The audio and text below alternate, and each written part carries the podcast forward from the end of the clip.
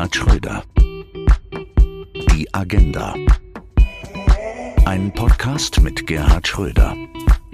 Im Gespräch mit Bela Ander. Hallo und herzlich willkommen zur dritten Folge unseres Podcasts. Heute haben wir aus aktuellem Anlass ein sehr spannendes Thema. Es geht um die USA. Denn es vergeht kaum ein Tag, in dem wir nicht bestürzende Schlagzeilen lesen aus diesem Land über Donald Trump, den Präsidenten dort. Und heute spreche ich mit Gerd Schröder über die Politik von Donald Trump und über sein eigenes Amerika-Bild, wie er es erlebt hat als Politiker und als Mensch. Wir erleben zurzeit eine Gewaltwelle in den USA, die fast beispiellos ist. Es gibt Proteste weltweit, die Unruhen dauern an. Ist das die Schuld von Donald Trump? Nicht allein aber vordringlich auch, weil als Präsident, anstatt jetzt zu beruhigen, den Versuch wenigstens zu machen, das Land zu einen, versucht der Wahlkampf auf der Gewaltwelle zu organisieren und den Wahlkampf darüber zu gewinnen. Das ist eigentlich völlig unverantwortlich für jemanden, der auch nur in die Nähe eines Staatsmannes kommen will.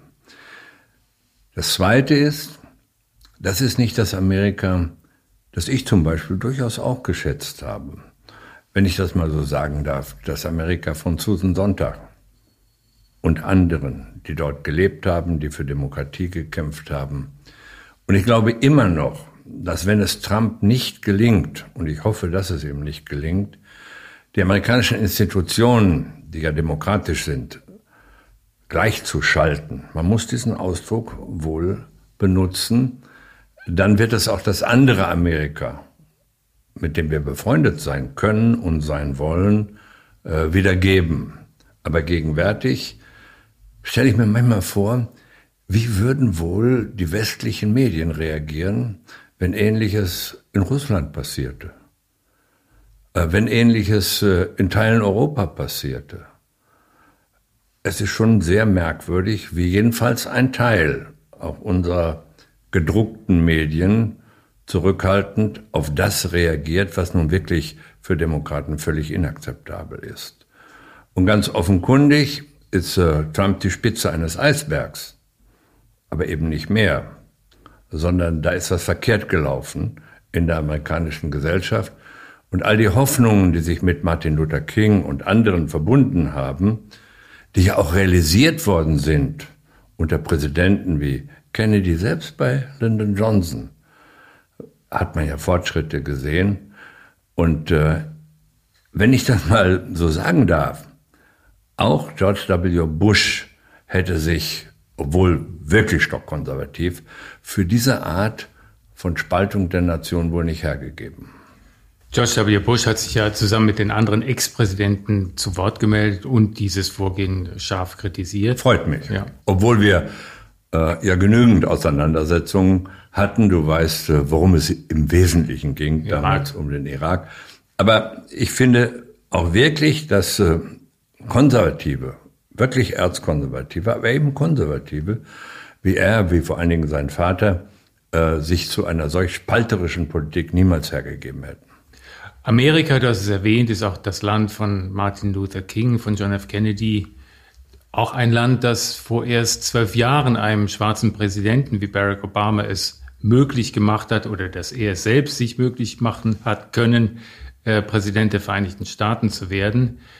Das Modell Amerika war auch immer ein Modell, das es möglich gemacht hat, diesen amerikanischen Traum zu leben. Ist dieser Traum nun ausgeträumt? Vielleicht nicht für alle.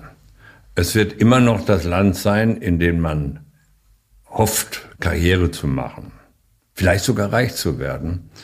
Aber ich denke, äh, dieses ähm, Land der Verheißung vom Tellerwäscher zum Multimillionär, das ist zu Ende. Aber was eigentlich viel schlimmer ist, ist, dass diejenigen, die nicht das Glück haben, in, wie man so schön sagt, äh, wohlhabenden Familien geboren zu werden, sie haben keine Chance im Bildungsbereich. Übrigens, nicht nur in Amerika, zunehmend auch in Ländern wie Großbritannien. Und ähm, wobei es doch so ist, dass äh, sozialer Aufstieg, und ich weiß, worüber ich rede in diesem Zusammenhang, vor allen Dingen über die Chance auf Bildung verläuft. Und viele Leute in den Familien, Latinos, Schwarze, haben keine Chance, äh, diesen Traum zu realisieren, wenn du dich anstrengst, wenn du lernst und wenn du dabei bleibst, dann kannst du was werden. Dann kannst du dir deinen Platz in der Gesellschaft erklimmen und erarbeiten. Gott sei Dank ist das jedenfalls in Deutschland noch so. Aber auch hier gibt es äh, Versuche zu sagen, den Königsweg, was Schule und Bildung angeht, für die aus den bestimmten Familien und den Trampelpfad für die anderen. Das sollten wir vermeiden mit allen Möglichkeiten, die wir haben. Und äh, das ist jedenfalls meine Vorstellung von einer gerechten Gesellschaft, nämlich die, dass jemand, der nicht mit dem goldenen Löffel im Mund geboren worden ist, wenn er sich anstrengt, wenn er Lust auf Bildung und Ausbildung hat, in diesem Land jedenfalls was werden kann. Es gibt in Amerika viele Menschen, die weiterhin protestieren gegen, ja, gegen die Umstände dort, gegen die Benachteiligung von Schwarzen auch, so dass man schon, wenn das friedlich ist und das meiste dieser Proteste ist ja friedlich, ähm, den Eindruck hat, die demokratische Substanz, die lebt in Amerika. Dem würde ich zustimmen. Äh, ich gehe auch nicht davon aus, äh, dass das, was Trump da betreibt, dass äh, Amerika ist, wie es sich entwickeln wird. Die Tatsache, dass da Menschen auf die Straße gehen, auch keine Angst haben, merkt man ja. Und auf der anderen Seite inzwischen auch der eine oder andere in der Polizei, die ja da ganz falsch ausgebildet ist, äh, merkt, nein, das dürfen wir nicht machen. Das ist beruhigend. Das ist die Chance. Also meine Hoffnung ist, dass das Amerika, das äh, demokratisch ist und bleiben wird, dass ähm, die Fackel weiterhin hochhält, die berühmte, die wir alle kennen, dass das nicht gestorben ist, sondern dass jetzt über den Widerstand, den es gibt und der breit organisiert ist, äh, dass sich das äh, neu aufbaut. Schade, dass es natürlich auch dort Menschen gibt, die versuchen, ihr Süppchen zu kochen auf dem Widerstand äh, und den sozusagen gewaltsam begleiten. Nachvollziehbar aus der Wut heraus, die man erlebt hat äh, und äh, der man nicht begegnen konnte, aber natürlich total falsch. Also äh, meine Sympathie gilt denen, die da auf der Straße stehen und sagen, wir gehen hier nicht weg. Und äh, meine Sympathie gilt nicht denjenigen, die, und ich hatte eigentlich erwartet, dass die Kirchen etwas sagen. Wenn da ein amerikanischer Präsident Leute abräumen lässt, um dann Bilder, die um die Welt gehen, mit der Bibel in der Hand zu vermitteln. In dieser Situation. Ich habe das wirklich bedauert, dass äh, die Kirchen kein Wort dazu gesagt haben. Jedenfalls habe ich keins wahrgenommen. Eine, eine der äh, Vertreterin der Kirche von St. John's hat bedauert, dass Donald Trump da nur für diesen Fototermin hingegangen ist und nicht, äh, um auch zu. Ja, aber reden. wie man das Symbol der Christenheit, dessen Inhalt ja nun ist, nur keine Gewalt anzuwenden, sondern eher die andere Wange hinzuhalten, wie man das in einer solchen Situation benutzen kann, unkritisiert, von den offiziellen Stellen der Kirche, um den Hass nicht zurückzudrängen, sondern eher näher anzufeuern. Das ist nun wirklich ein dreistes Stück.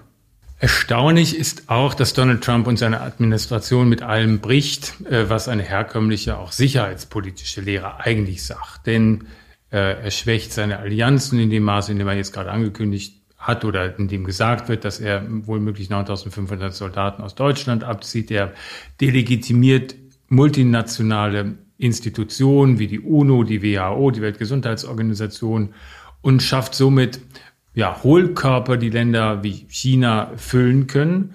Dieses Magazin, das Fachmagazin Foreign Policy hat gesagt, es folgt daraus, aus diesem Handeln von Donald Trump, eine immer mehr dysfunktionale und chaotische Welt.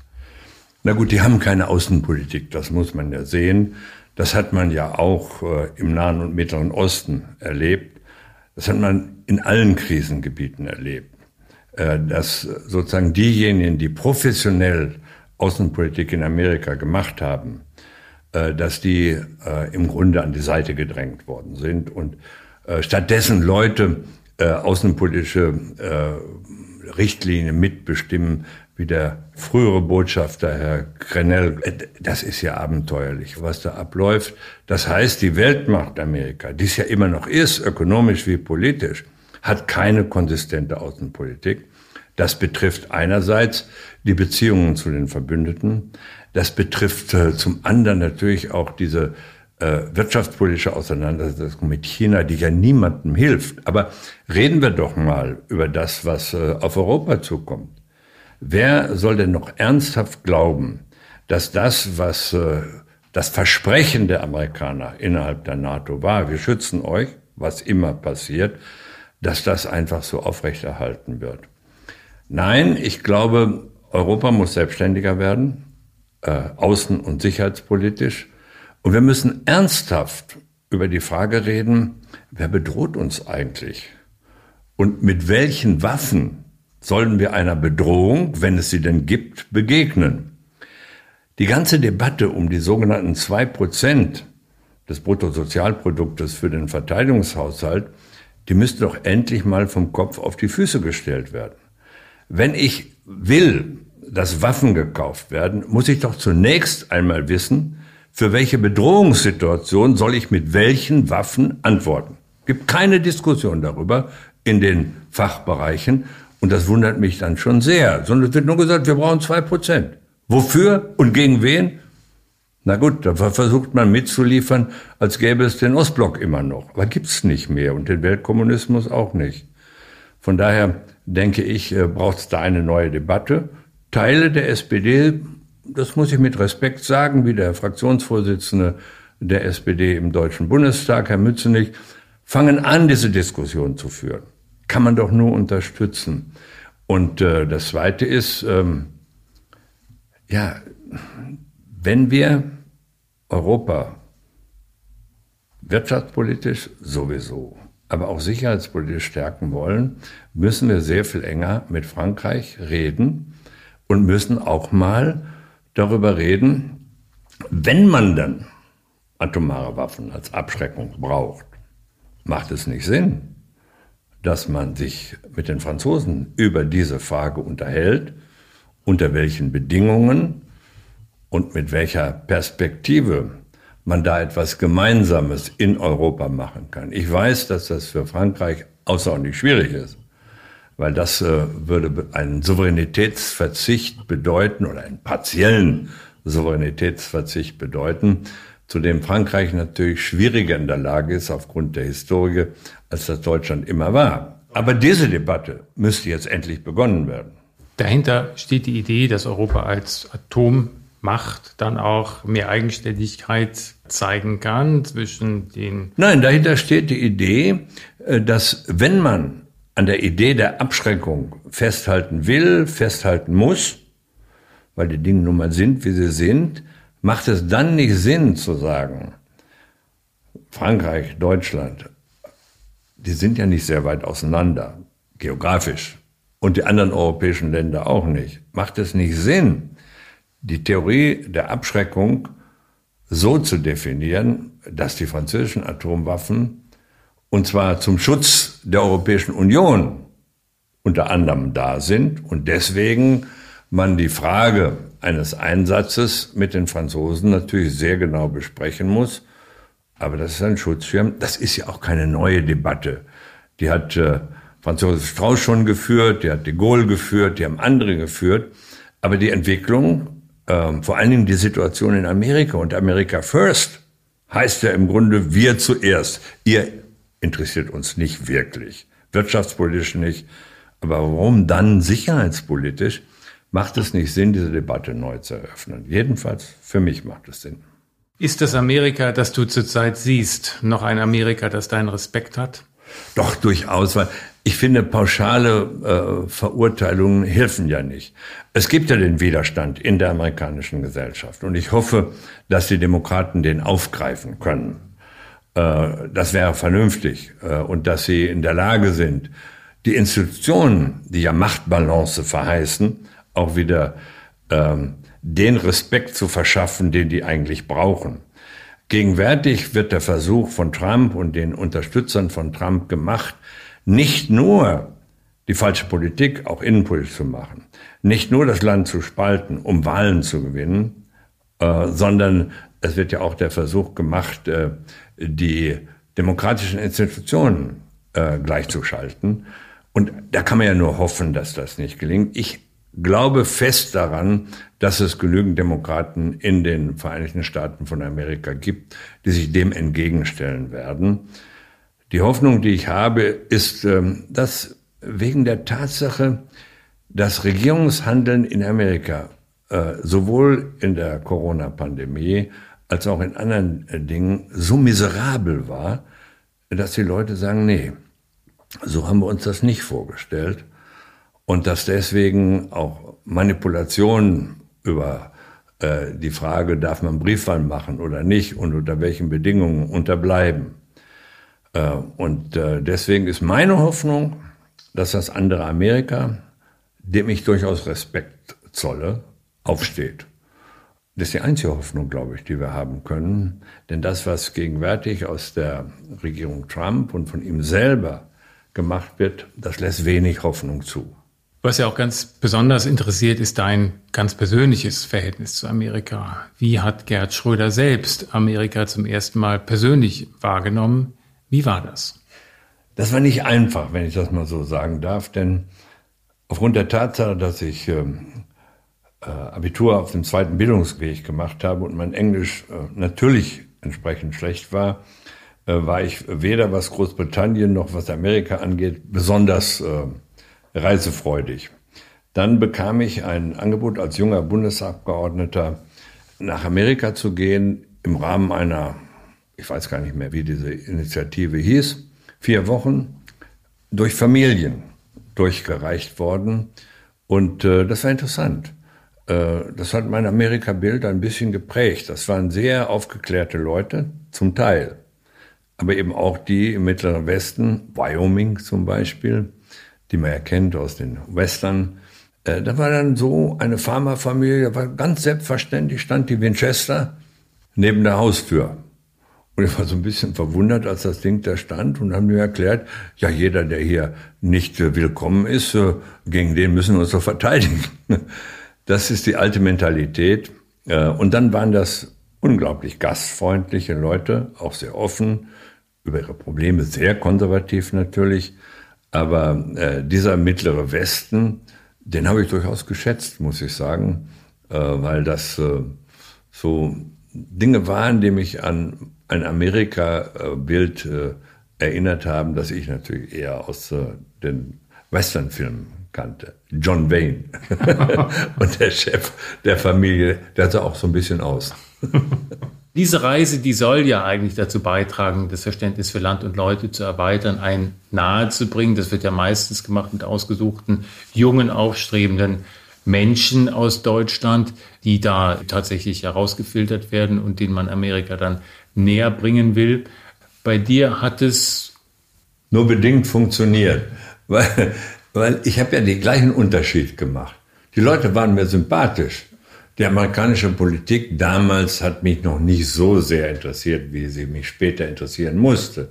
Insofern, also, sie machen dort eine, eine Reise für Young Political Leaders, äh, die das Land sympathisch macht. Und sie haben es, weiß nicht, ob das heute noch so ist, damals durchaus so gemacht, dass sie relativ wenig Politik, sondern haben einfach das Land und die Leute wirken lassen. Erfolgreich. Denn ich kam zurück und das ist ein interessantes Land. Äh, aber ich war natürlich nicht und in keiner Phase auch sozusagen in dem Maße pro-amerikanisch, wie ich das heute in den Medien wie der Bildzeitung sehe. Das mhm. kam mir auch nicht in den Fall, denn ich bin immer gewesen überzeugter Europäer und Deutscher. Und äh, die Vorstellung, dass ich in Amerika leben könnte, war nie meine. Äh, und äh, das war mir zu groß und äh, auch zu fremd. Ich bin, ich bin Europäer und will das auch bleiben und finde das auch gut so. Es gibt ja gerade heute in der jüngsten Vergangenheit neue Umfragen, die sagen, dass immer mehr Menschen in Deutschland ein kritisches Verhältnis zu Amerika haben oder bekommen. Das mag auch liegen an diesem enorm polarisierenden Präsidenten Donald Trump und sagen parallel dazu, sollten wir uns mehr um China kümmern, weil das ein wichtiges Land ist. Also das ist ja eine sehr politische Frage und bin dankbar dafür. Du hast recht, dass äh, äh, Trump natürlich die Ursache dafür ist, äh, dass es eine zunehmende Distanz gegenüber Amerika gibt. Woran liegt das? An seinem Auftreten, das man ja nun als wenig zivilisiert begreifen kann und auch äh, bezeichnen muss. Das ist das eine. Aber auch der Inhalt, der dahinter steht, ist ja einer, der wirklich ähm, deutlich macht, dass Amerika und dieses America First heißt, wenn er nicht folgt, seid ihr nicht unsere Freunde. Nach diesem alten, guten deutschen Sprichwort, willst du nicht mein Bruder sein, dann schlage ich dir den Schädel ein. Das macht sich doch fest an der Vorstellung, man könnte uns als souveränen Staat vorschreiben, wie wir unsere Energiepolitik organisieren. Man könnte äh, im freien Welthandel deutsche Autos, weil die amerikanischen schlechter sind, mit Zöllen belegen. Man könnte also so eine Art, äh, die gewaltige politische Macht, über die Amerika verfügt, auch dazu nutzen, Bündnispartner klein zu halten. Das ist doch der reale Grund jenseits von Trump und seinem persönlichen Verhalten, warum die Leute sagen, nee, nee, wir sind Partner, das heißt auf gleicher Augenhöhe, Respekt vor der Bedeutung, aber auch Respekt vor uns. Das erwarten wir schon. Und äh, das lässt äh, das heutige Amerika vermissen. Und deswegen wundert mich das überhaupt nicht, warum die Leute in Deutschland sagen, mehr Distanz ist angemessen. Es gibt in den letzten Jahren, Jahrzehnten eine Ausweitung der Anwendung exterritorialen Rechts. Also Recht, das in Amerika gilt oder gesprochen wird, wird angewendet, nicht nur in den USA selbst oder für Menschen, die sich. Du hast recht, das ist das sozusagen dahinterstehende staatsrechtliche oder staatsphilosophische Problem. Die Amerikaner versuchen tatsächlich, ihre Vorstellungen und ihre rechtlichen Gegebenheiten äh, zu oktroyieren. In Europa aber auch anderswo. Das kann ja nicht funktionieren. Ich meine, wenn die Amerikaner nicht begreifen, dass äh, die Weltgemeinschaft nur funktionieren kann, äh, wenn man Respekt hat vor der Souveränität anderer Staaten. Das heißt ja nicht, dass nicht andere Amerika kritisieren könnten. Da gibt es ja verdammt viel zu kritisieren, wenn ich mir die innenpolitische Situation anschaue, wie der amerikanische Präsident äh, Leute in Virginia aufhetzt gegen den demokratisch gewählten äh, Gouverneur. Ich meine, das ist ja auch etwas, was man sich mal näher angucken müsste. Was bedeutet das eigentlich? Äh, aber das heißt natürlich auch, dass Amerika das Recht hat, was weiß ich, andere zu kritisieren, China oder wen auch immer. Damit muss jeder leben. Nur was nicht geht, ist, den Versuch zu machen, die Souveränität anderer Staaten äh, durch ein Oktroi zu konterkarieren. Das geht nicht und das ist das, was äh, die jetzt versuchen. Das ist in Deutschland in dieser Energiepolitik sichtig geworden. Ich meine, es kann doch nicht sein, dass die Amerikaner der deutschen Regierung sagen wollen, eure Abhängigkeit bei einer Pipeline, die von Russland nach Deutschland kommt, die wollen wir nicht. Das ist doch unsere Entscheidung, ob wir die wollen oder nicht. Dahinter steckt natürlich der amerikanische Versuch, bestimmtes Gas, äh, Fracking-Gas, LNG-Gas nach Deutschland zu liefern und Geschäfte zu machen. Das verstehe ich ja auch. Aber das mit diesen Mitteln durchzusetzen, geht nicht. Jeder wirft dir natürlich vor, dass du sowas sagst, weil du für Nord Stream tatsächlich den Pipeline-Bau überwachst, weil du bei Rosneft Aufsichtsratschef bist und damit Eigeninteressen. Ja, wieso eigene Interessen? Also wir in Deutschland, in Europa haben das Interesse einer vernünftigen Gasversorgung. So. Das ist immer wichtig. Ne? Und ich bin Aufsichtsratsvorsitzender der beiden Nord Stream Pipelines und die stellen die Gasversorgung zu anständigen Preisen sicher. Was LNG-Gas aus Amerika nicht kann. Der ist viel teurer und schlechter im Übrigen auch noch.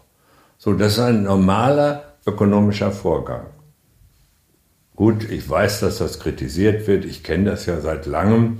Aber das ist doch Ideologie. Das hat doch nichts mit Business zu tun was für sehr viel Aufsehen gesorgt hat in der jüngsten Zeit, zusammen mit dem Coronavirus, waren zwei angebliche Wünsche, die geäußert worden sind, durchgesetzt werden sollten von den Seiten der USA. Einmal ging es um einen Impfstoff, der von dem Unternehmen des SAP-Gründers äh, Dietmar Hopp entwickelt werden sollte und zum anderen um einen Impfstoff, den das Unternehmen Sanofi äh, entwickelt hat. Hier hat der Vorstandschef gesagt, naja, das war anders gemeint, aber er hat deutlich gemacht, dass Amerika ein Vorkaufsrecht einräumen müsste, würde, wenn er denn einen solchen Stoff entwickelt würde. Das hat für sehr viel Kritik gesorgt, nach dem Motto, es kann nicht sein, dass Amerika hier Zugriff erhält auf das, was wir hier entwickeln. Das sind interessante zwei unterschiedliche Reaktionsweisen, die vielleicht auch zu tun haben mit dem Selbstbewusstsein eines Gründers,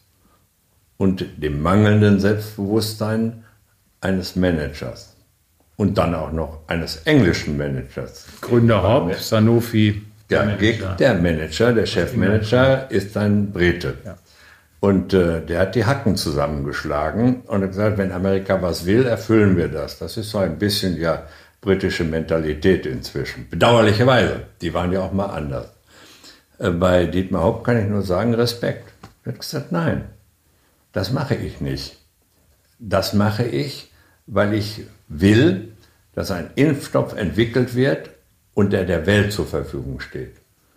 Und zwar, das würde ich sogar ihm noch zutrauen zu sagen, ja und vor allen Dingen dort zu äh, sein muss, wo er am meisten gebraucht wird. Vielleicht noch mehr in der dritten Welt als bei uns, aber jedenfalls nicht privilegiert für den Westen und schon gar nicht privilegiert für Amerika. Ich muss ehrlich sagen, die Sanofi wird ja nun auch, wie ich gelesen habe, von der Europäischen Union unterstützt. Und ich fand die Bemerkung, ich weiß nicht, äh, welcher Kommissar das war, zu sagen, naja, das Verhalten, das werden wir uns merken. Ich meine, das ist absolut unanständig, sowas macht man nur nicht von der Europäischen äh, Kommission und auch von Frankreich mit einem dreistelligen ja, Millionenbetrag. Ja, du hast in deiner Amtszeit zwei amerikanische Präsidenten im Amt erlebt, Bill Clinton zuerst und dann George W. Bush. Bill Clinton wurde ihm gesagt, ja, ihr habt zur gleichen Generation gehört, haltet die gleichen Generationserfahrungen, auch den biografischen Hintergrund, das Großwerden in sogenannten einfachen Verhältnissen. Wie war dein Verhältnis zu Clinton? Das war in Ordnung. Clinton war natürlich sozusagen amerikanischer Präsident und äh, äh, auf den internationalen Konferenzen, äh, wenn der amerikanische Präsident kommt, ist das so ein bisschen so, wie wenn der König kommt. Mich hat das nicht so sehr interessiert, weil ich eine etwas unterentwickelte Beziehung zu diesen Protokollfragen habe. Aber Clinton hat Amerika schon demokratisch aber auch äh, deutlich dargestellt. Sehr sympathisch ähm, und auch äh, sehr politisch. Aber wenn man nun sagte, der sei in kontroversen Diskussionen einfacher gewesen, das war nicht. Außerdem hat er die Neigung, ewig zu spät zu kommen und damit den Leuten auch deutlich zu machen, und äh, mich hat das nicht so interessiert, aber so jemand wie Jacques Chirac, sehr viel erfahrener als Clinton selber, mit einer langen politischen Karriere und, äh, naja, will ich so sagen, auch mit einer großen Noblesse, den hat diese Tatsache, dass er warten musste, schon mehr äh, geärgert als mich. Das ist doch keine Frage. Ich habe äh, Jacques immer, ja, immer verehrt ein bisschen auch. George W. Bush war da anders. Der trat viel bescheidener auf. Der war auch der amerikanische Präsident, wusste um die besondere Macht der, äh, der Vereinigten Staaten von Amerika, aber war im persönlichen Gespräch ein durchaus äh, interessanter und auch, äh, ja, wie soll ich sagen, ja, liebenswürdiger Gesprächspartner. Jedenfalls, wenn er alleine war. Wenn Condoleezza dabei war, war es schon etwas schwieriger. Aber er respektierte andere. Und meine Auseinandersetzung mit ihm war nie eine persönliche. Dann kam die 2000er Wahl, eine Wahl in den USA, die ja unglaublich knapp war. In Florida äh, lag am Ende George W. Bush mit 537 Stimmen vor seinem damaligen demokratischen Herausforderer Al Gore, der ähm, auch, muss man sagen, genau wie Hillary Clinton Jahre später die meisten Stimmen bekommen hatte, aber die meisten Wahlmänner gewannen George W. Bush. Es dauerte dann nach diesem 7. November Wochen, bis dann tatsächlich das Ergebnis feststand. Damals bist du nach einiger Zeit zu George W. Bush gereist, nach Washington. Der damalige äh, Washington-Korrespondent der FAZ hat geschrieben, das Alter trenne euch nicht, George W. Bush und dich, aber ansonsten vieles. Bush stammt aus einer Politikerdynastie, ist konservativ und religiös. Trotzdem haben euch zwei Ereignisse ganz besonders verbunden. Das erste war 9-11. Ja klar, 9-11 war für mich sehr deutlich, wir müssen jetzt an der Seite Amerikas sein. Das sind unsere Freunde. Das ist ein Fall, wo Amerika attackiert worden ist im eigenen Land von Terroristen, die die klare Unterstützung der Taliban-Regierung in Afghanistan hatten. Also für mich ein Bündnisfall, Artikel 5 NATO-Vertrag. Und deswegen war für mich völlig klar zu sagen, natürlich stehen wir an der Seite Amerikas. Ich habe damals das so formuliert, wir sind solidarisch, aber wir definieren unsere eigene Position. Das haben wir auch immer beibehalten. Das war in Afghanistan so.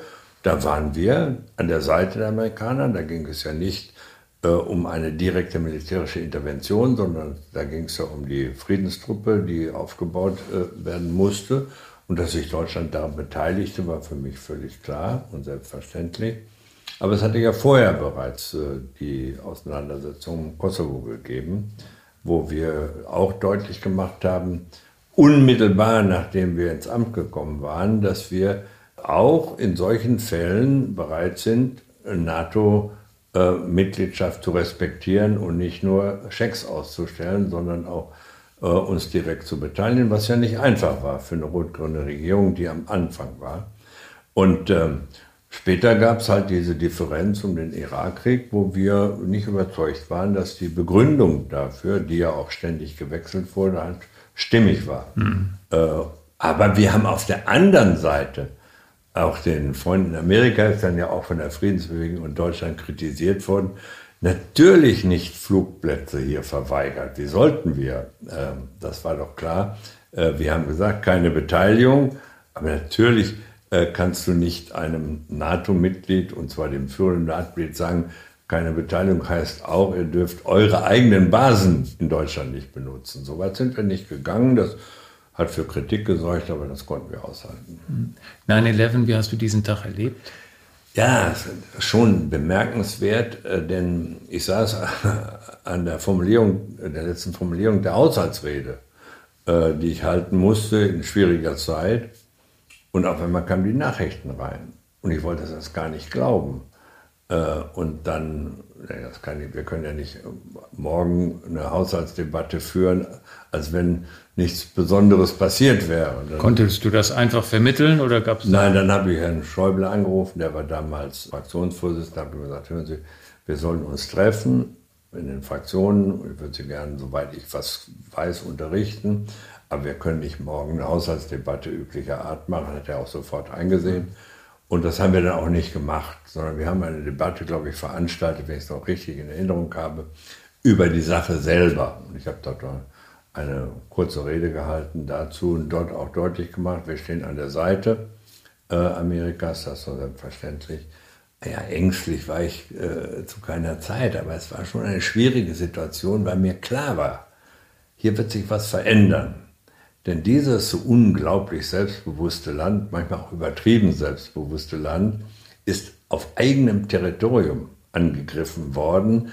Nicht nur von Terroristen, das hat es ja auch gelegentlich dort gegeben, einzelne, aber äh, sozusagen von einer terroristischen Vereinigung, die zugleich ein Arm des Staates Afghanistan ist. Dass das die Situation völlig verändern würde, war mir relativ schnell klar. Du hast dann später, äh, nicht viel später, aber später dann im Bundestag die Zustimmung für das Afghanistan-Mandat verknüpft mit der Vertrauensfrage. Ja, weil mir klar war, ich wollte, dass die Regierung und die Regierungsmehrheit, also die, tragende Mehrheit, Position bezieht. Und angesichts äh, der Position etlicher in der SPD war, waren nicht nur die Grünen und der Grünen eh, war mir klar, dass das würde wackelig.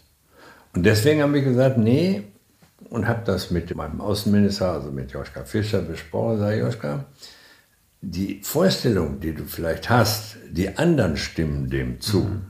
reicht nicht. Wir müssen in einer solchen Situation als Regierung sicherstellen, dass wir eine eigene Mehrheit zusammenbringen. Und das war auch für ihn keine Frage. Und dann haben wir gesagt, na gut, dann wollen wir das machen. Und dann haben wir gesagt, das geht nur, indem ich diese Abweichler, potenziellen Abweichler in der SPD, das waren zwölf oder mehr, äh, mit der Vertrauensfrage verpflichte, sich zu entscheiden. Äh, und deine Leute auch. Das ist deine Sache, dafür zu sorgen. Und meine Sache ist, für die andere Seite zu sorgen. Und äh, dann gab es in der SPD-Fraktion die hatten sich ja alle bereits äh, deutlich. Und dann gab es einen Abgeordneten, ein alter Falkenführer. Falken sind die jungen Organisationen. Der war richtig gut, weil der kam aus der alten äh, sozialdemokratischen Tradition.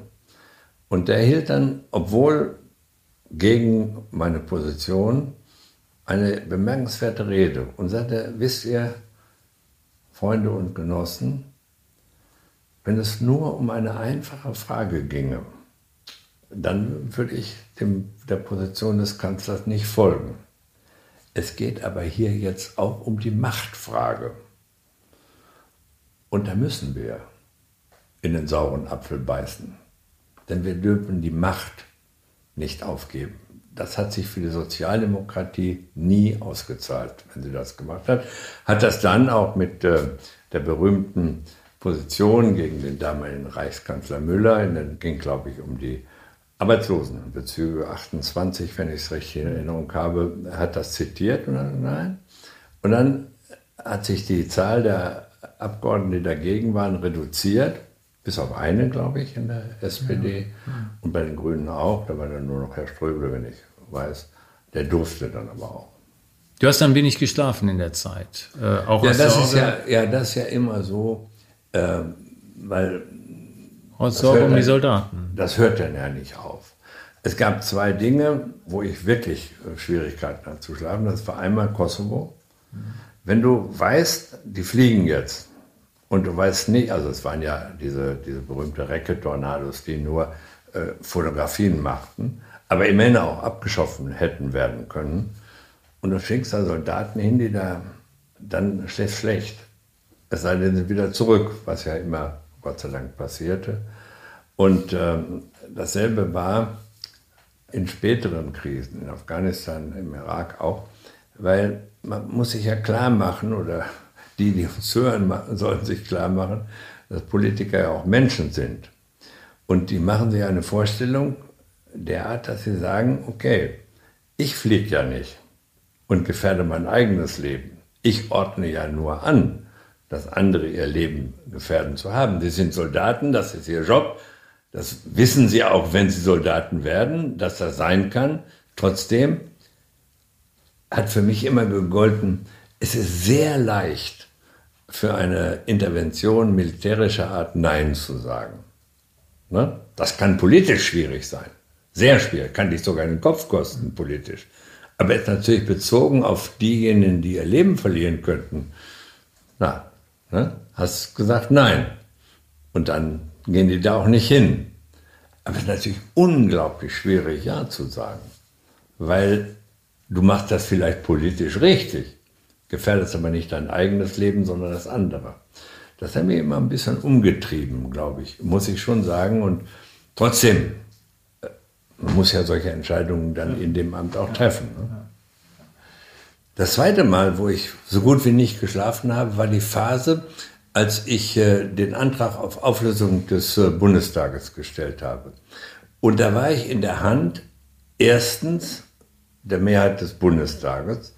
Das war ja meine eigene Mehrheit und viele wollten ja gar nicht. Also wir haben Vertrauen zum Bundeskanzler, wir wollen nicht den Bundestag auflösen. Die zweite Phase war, was macht der Bundespräsident? Löst er das Parlament auf? Da war dann dran.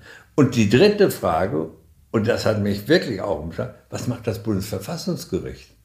Die mussten ja auch noch sagen, die Auflösung ist okay, denn es war ja klar, dass gegen den Auflösungsbeschluss des Bundestages äh, die Entscheidung des Bundespräsidenten einzelne Abgeordnete klagen konnten, was ja auch geschehen ist. Und äh, das Bundesverfassungsgericht hat ja damals, glaube ich, die gleiche Entscheidung wie in der Kohl-Schmidt-Frage damals äh, getroffen und dann der Auflösung zugestimmt, was nicht sicher war. Das waren 14 Tage, wo man zwischen Baum und Borke war. Ne?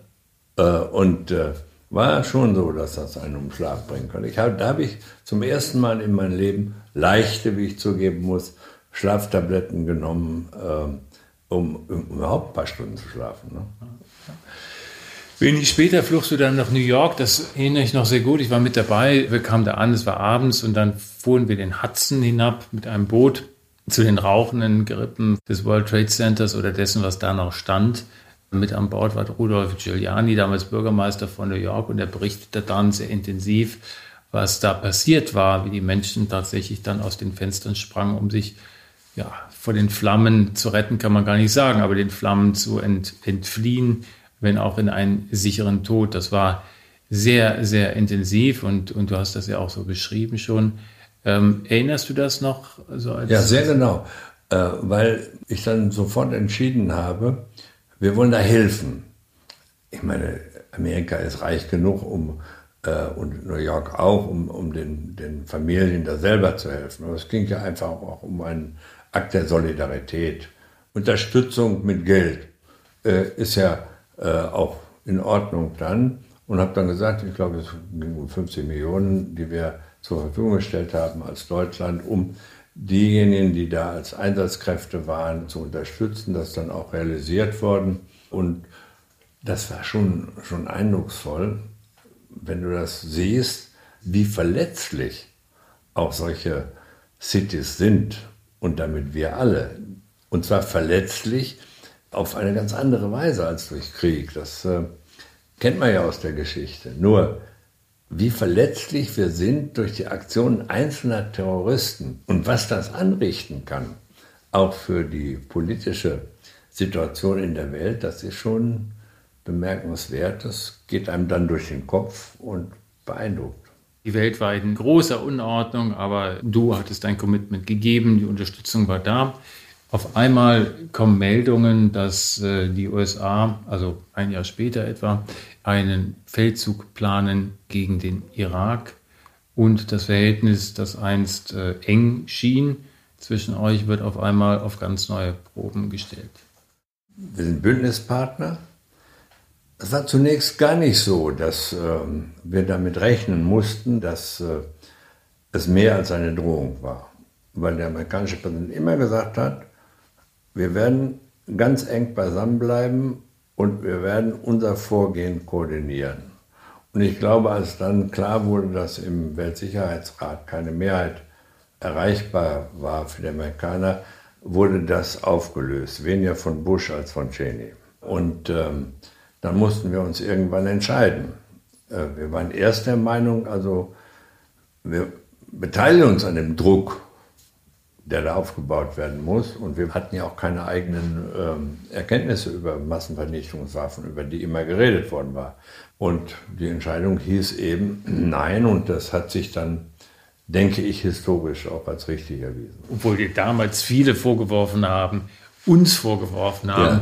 Ja. Äh, du, gefährdest, äh, du, gefährdest, du leg, legst die Axt an das transatlantische ja. Verhältnis an die NATO. Ja gut, dann war es dann eben so. Ich glaube, die Axt haben eher die gelegt, die meinten, Solidarität in einer Frage äh, erzwingen zu müssen, äh, die nicht reif war und äh, die auch nicht rational war. Und später haben zum Teil die gleichen Leute kritisiert, dass Deutschland bereit war, ein Teil Hilfe zu leisten. Ja, wir haben ja, wir haben ja materielle Hilfe geleistet zum Wiederaufbau des Iraks und wir haben in der Tat ja nicht äh, äh, die Basen der Amerikaner dicht gemacht. Das kannst du ja auch nicht machen. Ich meine, die Kritik, äh, die da von ganz links kam, die muss man ja nicht ernst nehmen. Ne? Letzte Frage. Vor kurzem hat Donald Trump ein Video retweetet, also wieder weitergeschickt, das zeigt, wie ein junger Fernsehjournalist in Florida von einer Masse von Demonstranten, die für eine Aufhebung der Corona-Maßnahmen sind, beschimpft wird. Weil sie sagen, du bist hier dafür, dass wir weiter für die äh, Fake News zu Hause sind, du bist Fake News. So. Das ist ja so, was Donald Trump in einer Art und Weise macht. Auch das völlig neu eigentlich, dass der Präsident der Vereinigten Staaten sich hinstellt und Journalisten in einer massiven Form von, ja, ich will nicht von der Kanzel, aber von seinem Podium aus kritisiert. Nun ist es ja so, dass du große Erfahrung mit Medien, in Medien hast, aber natürlich auch die kritischen Seiten des Journalismus hast erdulden, ertragen müssen und immer damit umgegangen bist. Hast du in irgendeiner Weise Verständnis für dieses Verhalten von Donald Trump? Nein, überhaupt nicht. Also ich kann äh, nachvollziehen, dass man sich über äh, Journalisten, die einen beständig kritisieren, richtig ärgert. Ne? und äh, im privaten äh, Bereich auch mal richtig losstimmen, was wollen die eigentlich von mir? Ne? Ich könnte auch noch deutlicher werden. So, das ist das eine. Das andere ist aber, wenn man Repräsentant des Staates ist, hat man anders zu agieren. Und diesen Unterschied kapiert er nicht, weil er glaubt, er sei der Staat. Das ist das eigentliche Problem. Im Grunde müsstest du Donald Trump mit Ludwig XIV. vergleichen. Dem Sonnenkönig. Ja, so führt er sich auf. L'état c'est moi. In der nächsten Folge geht es um ein Thema, auf das viele sicher schon gewartet haben. Es geht um Russland. Ich spreche mit Gerd Schröder über seine ganz eigene Sicht auf dieses Land und dessen Bedeutung für Europa und die Welt. Vielen Dank fürs Zuhören. Empfehlen Sie uns weiter und bleiben Sie gesund. Ihr Bela Ander. Gerhard Schröder. Die Agenda. Eine Produktion von ABC Communication.